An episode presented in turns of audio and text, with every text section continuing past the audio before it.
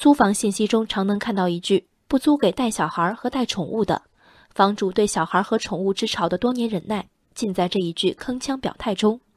但对同类与猫狗，大多数人的容忍度终究不同。比如在四川成都双流区双桂花园三期，小朋友们的噪声还一如既往，物业对养狗者的通牒已进入倒计时。最近两周，一条横幅在这个安置房小区内高悬。小区内禁止养鸡养狗，已饲养的住户请于二零一七年十一月二十三号前自行处理，否则相关部门将采取强制措施。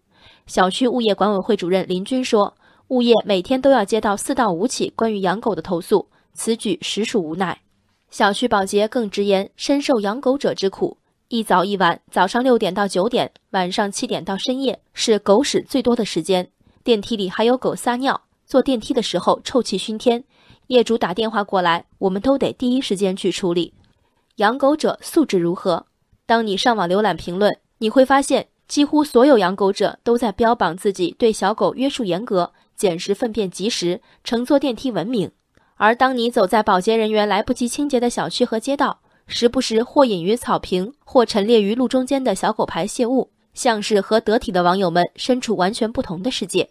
只有上网发言者才会文明养狗。不上网的狗主人们都在放飞宠物和自己吗？我们不得而知。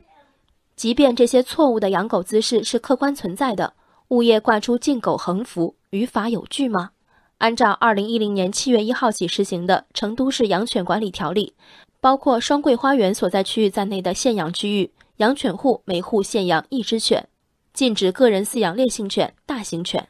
也就是说，法规禁止饲养烈性犬、大型犬。但没有规定小区不能养其他犬。有养狗业主了解此规定后，对小区物业发出质疑。他们同时认为，自己定期缴纳物业费，物业就应当承担打扫卫生、服务业主的责任。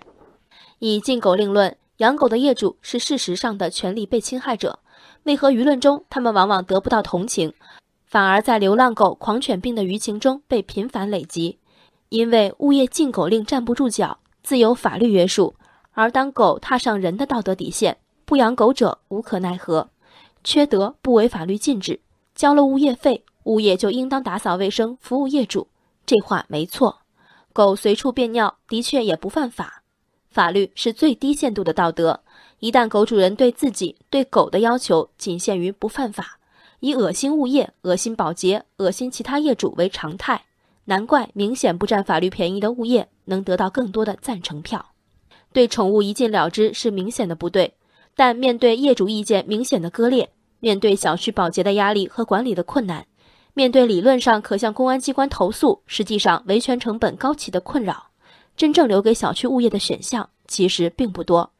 当横幅被拆下，养狗业主是会欢呼法律的胜利，还是自省纠纷的起因？一条狗的尊严不只在于合法的存在，更在于其主人的文明养护。给予其作为生活伴侣的尊重。